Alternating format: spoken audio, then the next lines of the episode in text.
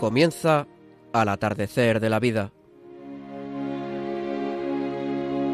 Un programa que presenta Luz María de la Fuente.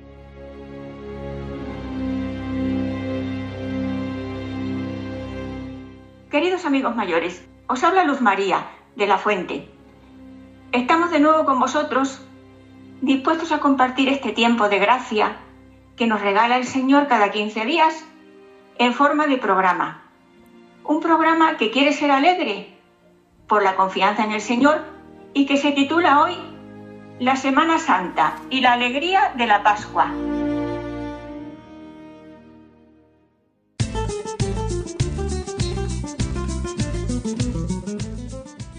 Os decimos a continuación el contenido de nuestro programa de hoy. Primera sección, don José María Bendaño, vicario general y vicario para el clero de la diócesis de Getafe, nos dará un precioso testimonio. Seguidamente escucharemos una interesante reflexión a cargo de don Ricardo Rovira, sacerdote de la prelatura Opus Dei. Segunda sección, Guillermo Padilla nos ofrecerá una conmovedora reflexión sobre Semana Santa y Pascua de Resurrección. Tercera sección, escucharemos una sencilla carta de María Pilar Díaz Azumendi con motivo de la Semana Santa. Y antes de la despedida, una reflexión de quien os habla en este momento titulada La crisis. Y también antes de la despedida, terminamos con una nota de alegría desde el Rincón de los Nietos.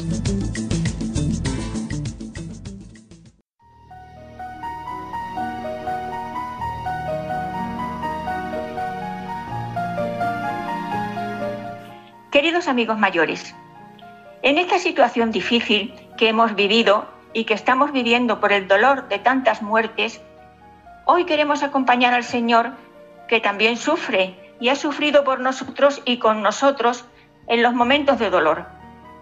Quiero por eso en este tiempo de esperanza en su misericordia y en su poder, aunque tantos lo ignoren, seguir rezando por todos y ojalá que con todos, poniendo toda nuestra confianza en Dios y esto después de ver con nuestros propios ojos y de aceptar humildemente nuestra fragilidad, como suele decirse a la hora de la verdad cuando llegan los momentos difíciles. Por tanto, os pido y también me propongo a mí misma que nos preparemos bien para vivir con la mayor devoción posible la, próxima Semana Santa y el gozo sin límites de la Pascua de Resurrección, que un día, si Dios quiere, y ponemos los medios, desde nuestra frágil condición humana, también viviremos nosotros personalmente, cada uno, en virtud de los méritos infinitos del Señor.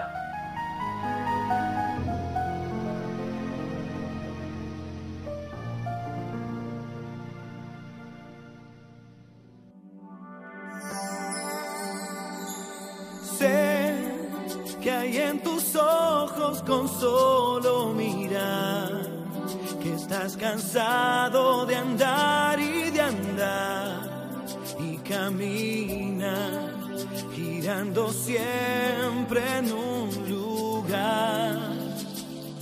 Sé que las ventanas se pueden abrir, cambiar el aire depende de ti, te ayudará vale la pena saber que se puede, querer que se pueda, quitarse los miedos, sacarlos afuera, pintarse la cara, color esperanza, tentar al futuro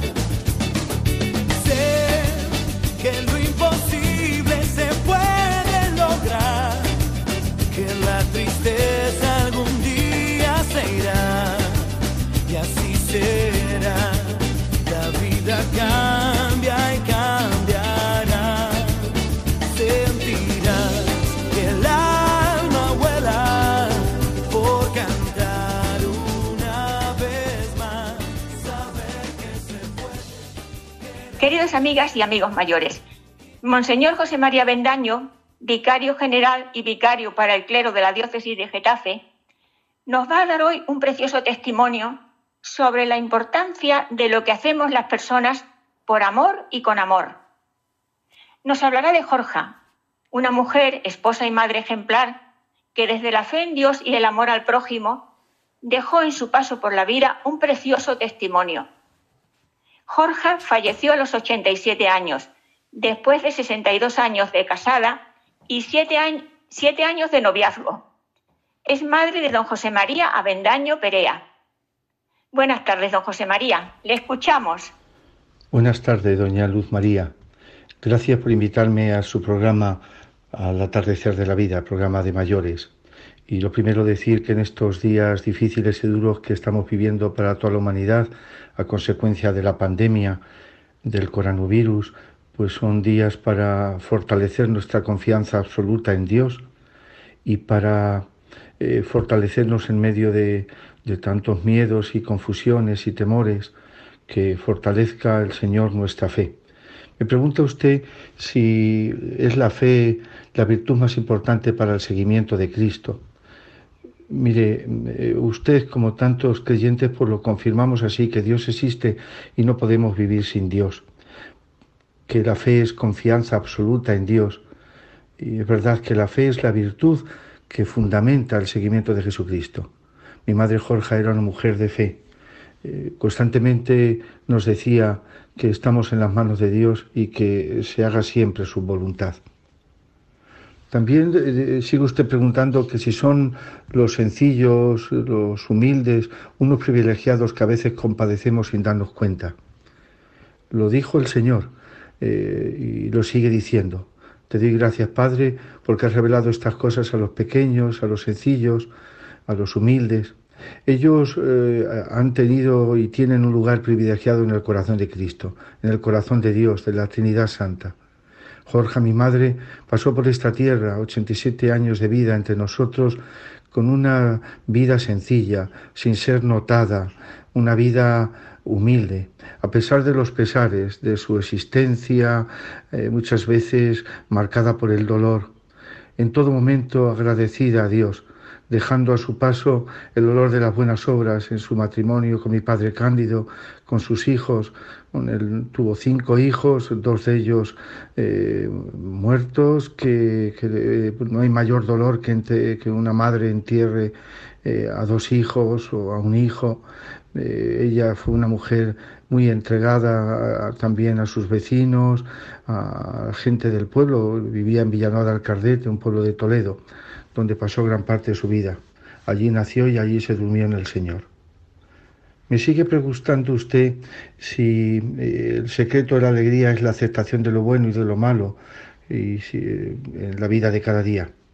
Eh, Jorge repetía, estamos en las manos de Dios, habla bien de Dios y haz todo el bien que puedas, y siempre con buen semblante, con buen parecer, buscando la alegría en los afanes y trabajos cotidianos, su tesoro estaba en Dios. Ahí ponía su corazón cada día, cada mañana y cada noche. Comenzaba el día rezando con el ofrecimiento de obras, la invocación al Espíritu Santo y la oración a la Virgen María. Estaba su alegría en el fiarse de Dios a ciegas, alimentándose de la Eucaristía diariamente y la vida sacramental. Así atendía a las necesidades de los demás con alegría y con discreción. Aceptaba cada día lo bueno y lo malo. Lo malo, era huérfana desde los tres años y como decía, pues en su vida también apareció el dolor, la muerte y la enfermedad, pero nunca se quejaba. Me sigue usted preguntando que eh, ayuda el sentido común en esa felicidad o alegría a la que todos aspiramos. El sentido común es esencial en la vida de cada jornada que Dios nos dona. El sentido común es lo que nos hace vivir el misterio de la encarnación, bendiciendo a Dios cada día por el don de la vida y de la fe. Y todo ello eh, encarnados donde estamos cada uno de nosotros, con sentido común. Desde la edad que tengamos, más jóvenes o mayores, eh, siendo niños, adolescentes, jóvenes, adultos o personas mayores o ancianos, siempre con realismo, pero con una espiritualidad eh, llena de Dios, no lejos de las espiritualidades desencarnadas ni compromisos vacíos de vida interior. Jorge era, una buena pedagoga del sentido común. Se inquietaba eh, por las cosas cuando eh, perdían el sentido común. Ella podía poner realismo, ponía realismo y cordura en los acontecimientos de cada día. Me sigue usted preguntando si es importante vivir con lo necesario. Jorge pasó por su vida con lo necesario. Eh, ella se cumplía lo que cada día dice el Evangelio, a cada día le basta su afán. Vivía con lo necesario. Tenía poco y eso lo, eh, lo compartía con los pobres. Nos enseñó que los pobres nos abrían las puertas del cielo. Cuando murió tenía una paga de 149 euros. De esos 149 euros mensuales compartía 100 eh, con Cáritas parroquial, convencida de que eh, eso va al corazón de Dios. Mm, no acumulaba, lo que tenía era lo básico y lo demás para compartirlo con los necesitados. Termina usted preguntándome, doña Luz María, que el poder de la fe y de la humildad. Jorge eh, pasó muchos días y noches de su vida trabajando en el campo, arar la tierra, sembrar, plantar, cosechar, vendimiar. El campo era para ella, junto a Cándido, su esposo, nuestro padre, un lugar de contemplar la belleza de Dios. El campo le llevaba a Dios y a vivir su fe con sencillez en el corazón de la iglesia. Quería mucho a la parroquia y la vida cristiana en comunidad.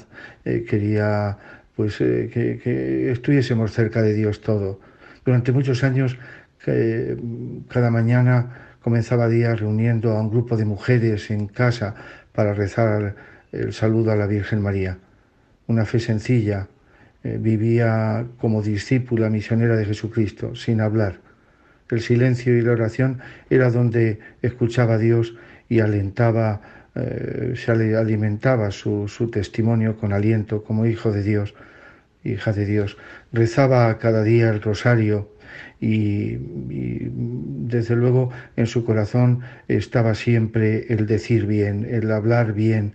Ella solía decir, habla bien de Dios y haz todo el bien que puedas pues en estos días difíciles y de mucho dolor y sufrimiento, eh, que el testimonio de, de Jorge, mi madre, y el de tantas personas que están viviendo con fidelidad la confianza en Dios en el corazón de la Iglesia, les ayude a estar cerca de Dios y cerca de los que nos necesiten, con un agradecimiento a tanta gente que está dejándose la vida por ayudar a los enfermos del coronavirus y a las personas que, los familiares o las personas que padecen esta pandemia. Que Dios os bendiga a todos. Muchas gracias, don José María Avendaño, por su testimonio tan precioso.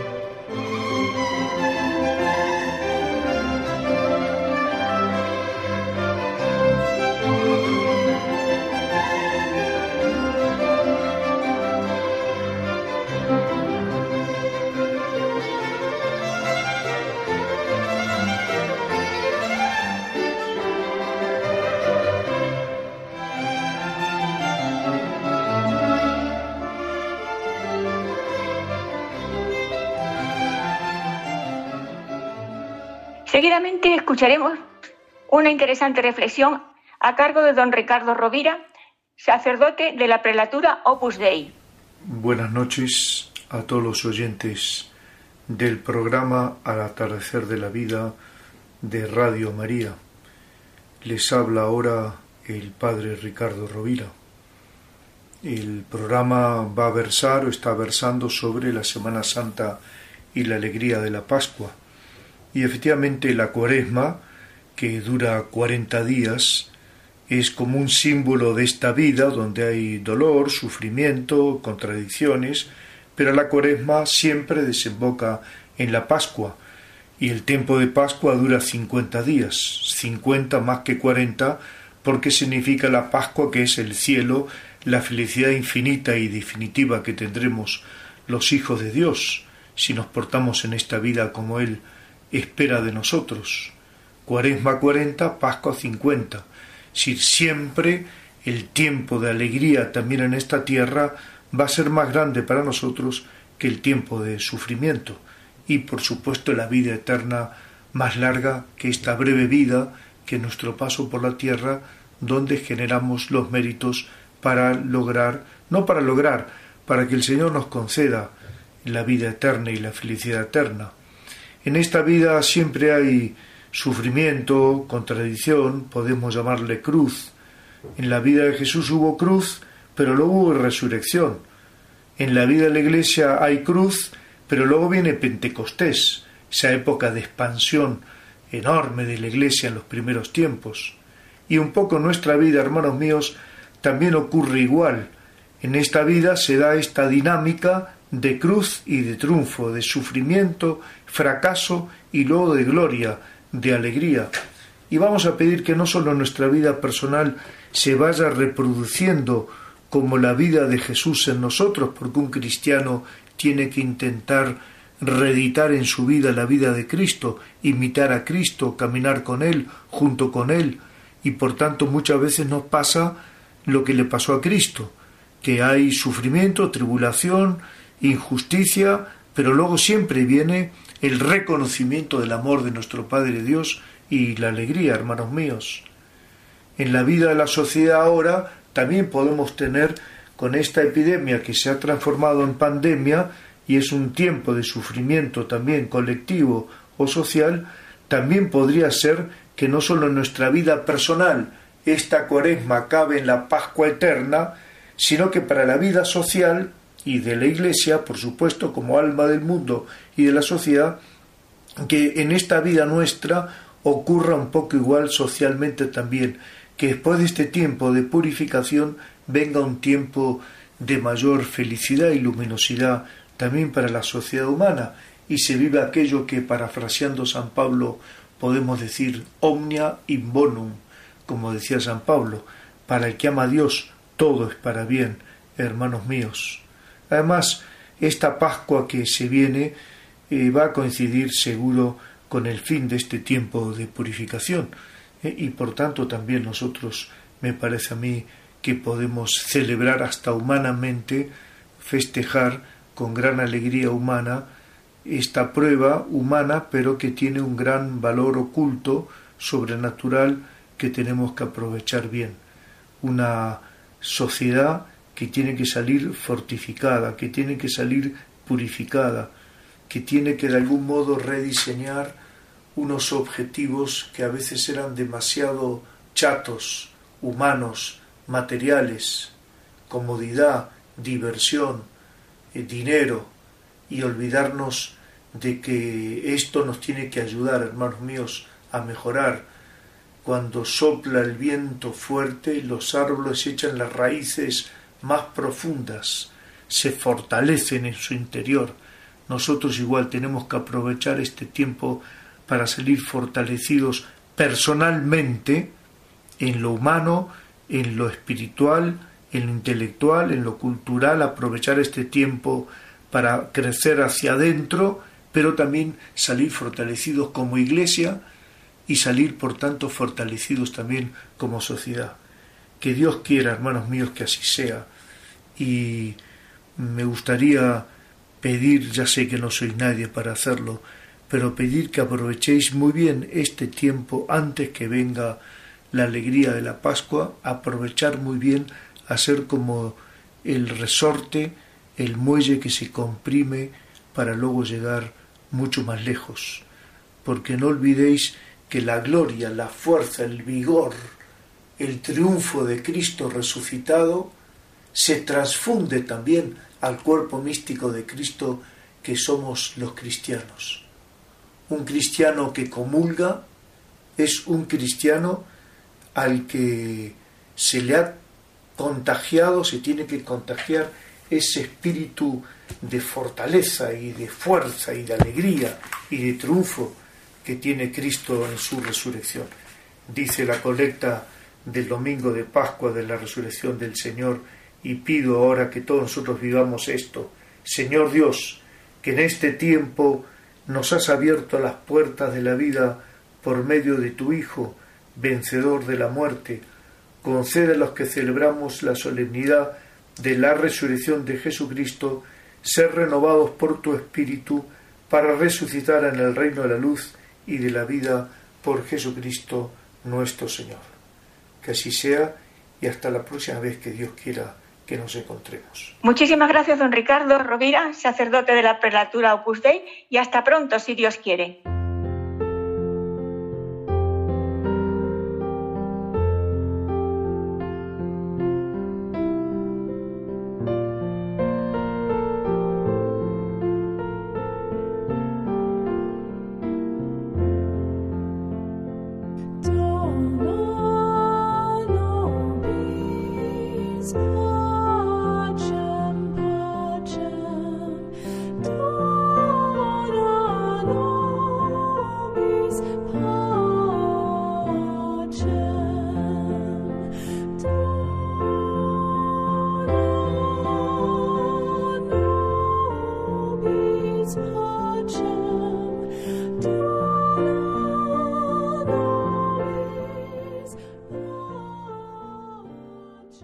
Escuchamos ahora a Guillermo Padilla, seminarista.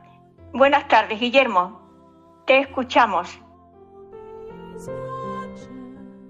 Buenas tardes, amigos de Radio María, querida Luz María, colaboradores del programa, en esta edición de Al atardecer de la vida titulada La Semana Santa y la alegría de la Pascua, y en medio de esta situación difícil y dolorosa en que nos encontramos a nivel mundial, quisiéramos reflexionar brevemente sobre cuál es el fin de nuestra vida. Cada uno de nosotros tiene un cuerpo y un alma que Dios nos ha dado, unas cualidades precisas. ¿Para qué? Pues para cumplir una misión. Y podremos preguntarnos, ¿cuál es mi misión? ¿Cuál es nuestra misión? ¿Nuestra misión es desarrollar nuestras cualidades? No, ¿verdad? ¿Nuestra misión es hacer cosas? Tampoco porque en el momento en que no podamos hacerlas, pues adiós misión y adiós sentido de mi vida. Haber sido un buen profesional, ser útil a los ojos del mundo, a los ojos incluso de mi familia, de mis hijos o de mis nietos, tampoco. Sigue siendo todavía muy superficial. Entonces, ¿para qué estamos creados? Bien, hablamos de algo que implique toda nuestra vida, que impregne cada decisión que tomemos, que cada vez que vayamos a hacer algo podamos preguntarnos, ¿qué criterio o qué norma tengo que seguir? Pues bien, el sentido de mi vida, de tu vida, es agradar a Jesucristo. Sí, para eso ha sido creado, amigo, para agradar a Jesucristo. No se nos ha dado la vida solo para que nos salvemos y vayamos al cielo, que también, por supuesto. No, sino que se nos ha dado para que hoy, aquí y ahora nos dediquemos a amar a Cristo, a intentar agradarlo en todo, complacerlo en todo. Ojalá el Espíritu Santo nos dé la gracia para comprender esto, que lo mejor de mis fuerzas y lo mejor del día, y no los restos del día, como a veces nos puede pasar, sean para agradar a Jesucristo y para amarlo con todo el corazón. Pero claro, Jesucristo, ¿quién es para mí? ¿Quién es para ti? ¿Es solo un gran personaje que cambió el mundo hace más de dos mil años? ¿Es solo aquel del que hablan los evangelios? No, amigos, ni mucho menos. Jesucristo está vivo, sí, está vivo, es una persona viva. Como dentro de unos días nos recordará la liturgia de la Iglesia, Cristo vivió en esta tierra por ti, padeció y murió en la cruz por ti, resucitó y ahora está vivo por ti te conoce y está a tu lado para consolarte, para ayudarte y sobre todo para amarte ahora, hoy, con un amor tal que si lo conocieras realmente, morirías de amor. Y este Cristo vivo tiene corazón, tiene corazón. Con lo cual, ¿qué quiere decir esto? Pues que siente. Cada cosa que haces o dejas de hacer, que dices, que piensas, pues le alegra o le entristece. Se alegra con tus alegrías y se entristece y sufre con tus pecados. Por tanto, Jesús te está pidiendo a ti, amigo, tengas 70, 80 o 90 años, una respuesta personal de amor. Cuenta un sacerdote jesuita, quizás lo conocéis, fallecido hace dos años en, honor de santidad, un gran apóstol del corazón de Jesús, y de donde hemos sacado casi todas estas palabras, el, bueno, el padre Luis María Mendizábal. Dice que una vez estando de maestrillo en un colegio, pusieron una película. Dice que él llegó tarde, miró un poco hacia el telón y vio como dos manos que se movían. Fue a su sitio, miró un poco a los muchachos y los encontró que estaban todos sentados en la punta de la silla, casi sin respirar, mirando a la pantalla con una emoción muy grande. Volvió a mirar y al volver a mirar, pues también él se quedó como ellos, con la misma emoción. ¿Qué había pasado?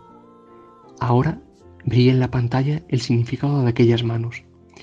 Eran las manos de un cirujano que estaba operando en el corazón de un joven. Y claro, las imágenes, pues claro, mostraban el pecho abierto, el corazón que latía y las manos del cirujano que intervenían en el corazón mismo. Y claro, aquí no hay broma, ¿verdad? Un pequeño descuido del médico y le cuesta la vida a la persona que está debajo. Y entonces entendió que esto es la devoción al corazón de Cristo. Sí, es decir, que toda nuestra vida, que toda tu vida, es como una operación en el corazón de Cristo. Las manos son aquellas cosas que hacemos. A veces parecen cosas pequeñas y sin importancia pero todo eso es agradable o desagradable para ese corazón que tanto te ama, que ha derramado su sangre por ti. Todo repercute en él. En estos días de Semana Santa pide esta gracia especial, sentir profundamente que has sido creado para agradar a Jesucristo y que toda tu vida es como una operación en ese corazón palpitante de amor ardiente por ti que esta es y será siempre nuestra esperanza, amigos. Muchas gracias.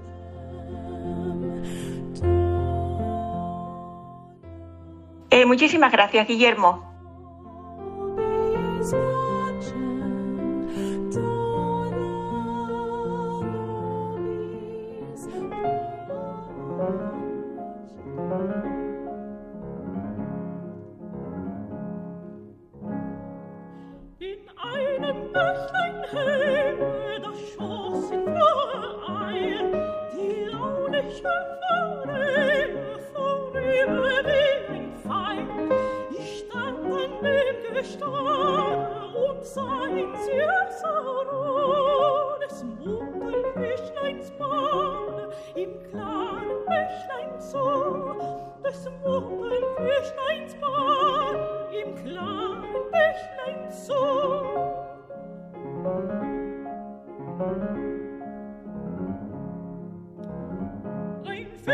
ahora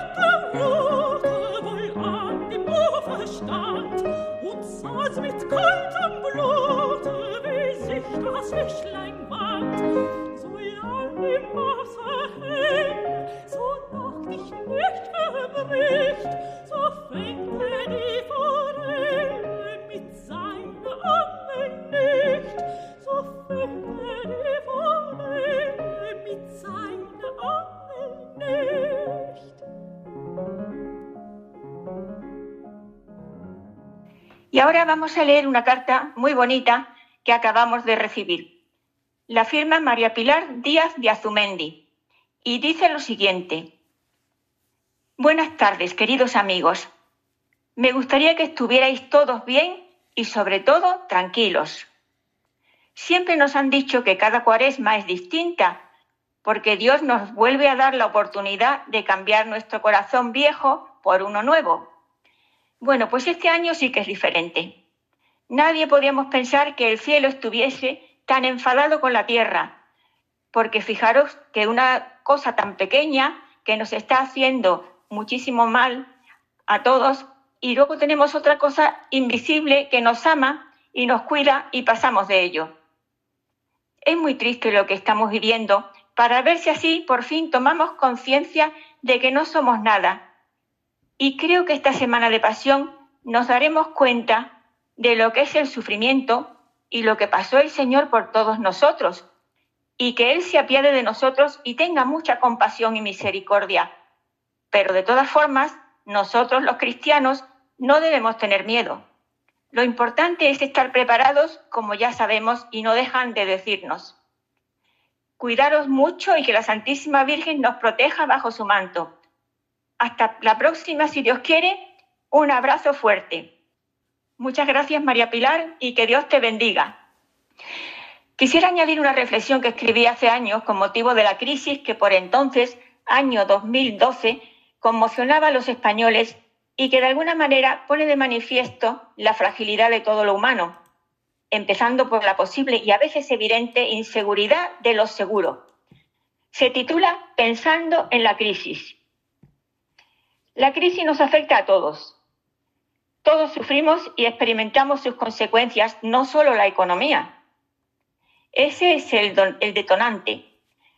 La carencia, escasez de medios generada por la falta de trabajo, el paro sin expectativas de empleo, el incremento del coste de la vida y, consiguientemente, pérdida del poder adquisitivo, más las impredecibles dificultades que surgen cuando no hay harina, como dice el refrán, hacen que el equilibrio de bienestar social se tambalee y, nos vaya marcando a todos con un halo de pesimismo. Tema de conversación. Ahora es fácil para pegar la hebra. Un asunto común nos une a todos. Un deseo de superación y esfuerzo. Una esperanza. La queja inevitable nos vuelve solidarios. Por una vez, la mayoría estamos de acuerdo. Algo bueno tenía que tener la crisis. Creo que fue Albert Einstein quien se atrevió a decir que una crisis es o puede ser una bendición. Sí, una crisis puede ser lo mejor de uno mismo cuando superamos el miedo y dejamos de pensar qué va a ser de nosotros. En el corazón de cada hombre y de cada mujer hay un sinfín de posibilidades cuando está movido por el amor a los hijos, a la familia, a los que sufren, a los que cuentan de modo especial para cada uno por la amistad o por las circunstancias de la vida.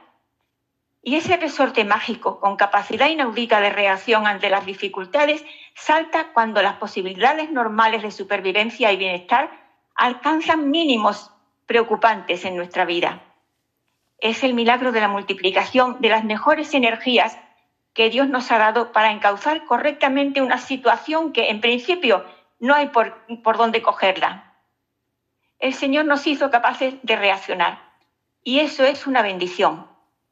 Quiero citar a este propósito una frase que he leído hace poco en un libro que trata sobre la felicidad y que me ha impactado como expresión de algo que está vivo y operativo en la mente, consciente o subconsciente, no lo sé, o quizás en el corazón de todos, aunque a veces no nos hemos enterado todavía y por eso lamentamos y sufrimos sin esperanza.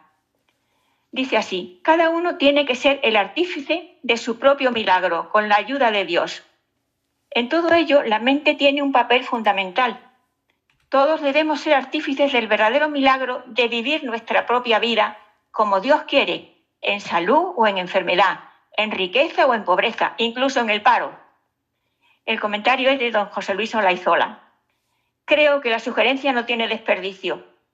Claro que para que la historia de cada uno transcurra bien y termine mejor, hay que aprender a confiar en Dios y por nuestra parte hacer lo que se pueda, que generalmente es mucho. Ya lo dice el refrán. Da un paso y Dios te hará dar dos. Firmado Luz María de la Fuente. Días tristes, nos cuesta estar muy solos. Buscamos mil maneras de vencer la estupidez.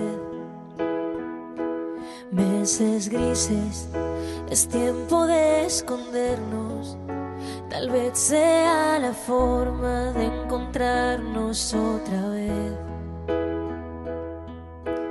Pero son las ocho y has salido. Aplaudir a tu ventana me dan ganas de llorar. Al vernos desde lejos tan unidos, empujando al mismo sitio, solo queda un poco más. Volveremos a juntarnos, volveremos a brindar. Un café queda pendiente en nuestro bar. Romperemos ese metro de distancia entre tú y yo. Ya no habrá una pantalla entre los dos. Ahora es tiempo de pensar y ser pacientes, confiar más en la gente, ayudar a los demás. Mientras tanto, otros cuidan los pacientes, un puñado de valientes que hoy tampoco dormirán. Pero son las ocho y ha salido aplaudir a tu ventana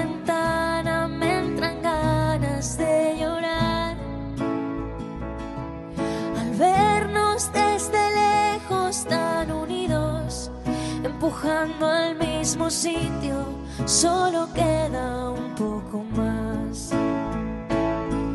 Volveremos a juntarnos, volveremos a brindar. Un café queda pendiente en nuestro bar. Romperemos ese metro de distancia entre tú y yo. Ya no habrá una pantalla entre los Y después de pasar la cuarentena, habremos hecho un puente que unirá mi puerta al empezar la primavera y la tuya que el verano me traerá. A juntarnos, volveremos a brindar. Un café queda pendiente en nuestro bar. Romperemos ese metro de distancia entre tú y yo. Ya no habrá una pantalla entre los dos.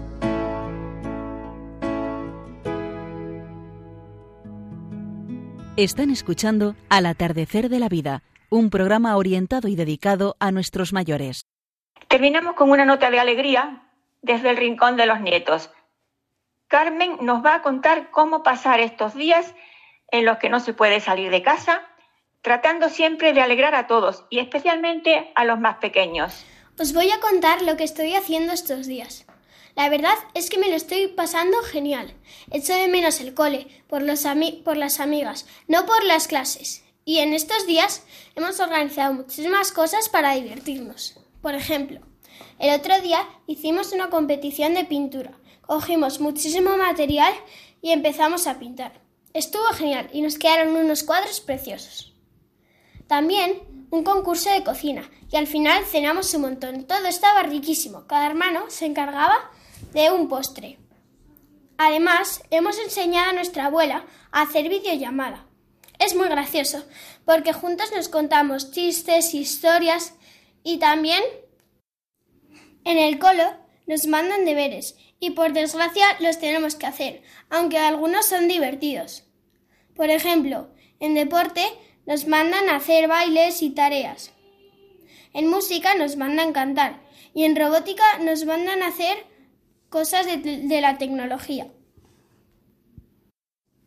Mañana todos los primos nos vamos a ver por videollamada y vamos a hacer un concurso de disfraces. Cada uno nos vamos a disfrazar eh, con creatividad y por parejas o individualmente vamos a hacer una pequeña actuación. Puede ser un teatro, puede ser cantar una canción o hay muchísimas más opciones. Ayer le hicimos un vídeo a mi tío por su cumpleaños. Cada hermano decía una frase y se emocionó. Fue muy bonito. Lo hicimos para quitarle el aburrimiento. Yo creo que todas estas cosas nos lo han organizado nuestros padres para quitarnos el aburrimiento. Así que os animo a que vosotros también lo hagáis cosas parecidas para que para no aburrirnos, sino divertiros. Os voy a decir que solo me ha pasado una cosa mala. Y esa cosa es que se han muerto dos peces. pero es porque como estamos haciendo tantas cosas que se nos ha olvidado cambiarle el agua. Por eso os animo a hacer actividades como pintar, cocinar, hacer deporte y muchísimas cosas más. También a ser optimistas y pensar en los demás. Así, esta encerrona se os pasará más corto. Por eso tenemos que aprovechar esta excepción para hacer cosas que nunca podemos hacer y aprender cosas nuevas. Muchísimas gracias, Carmen.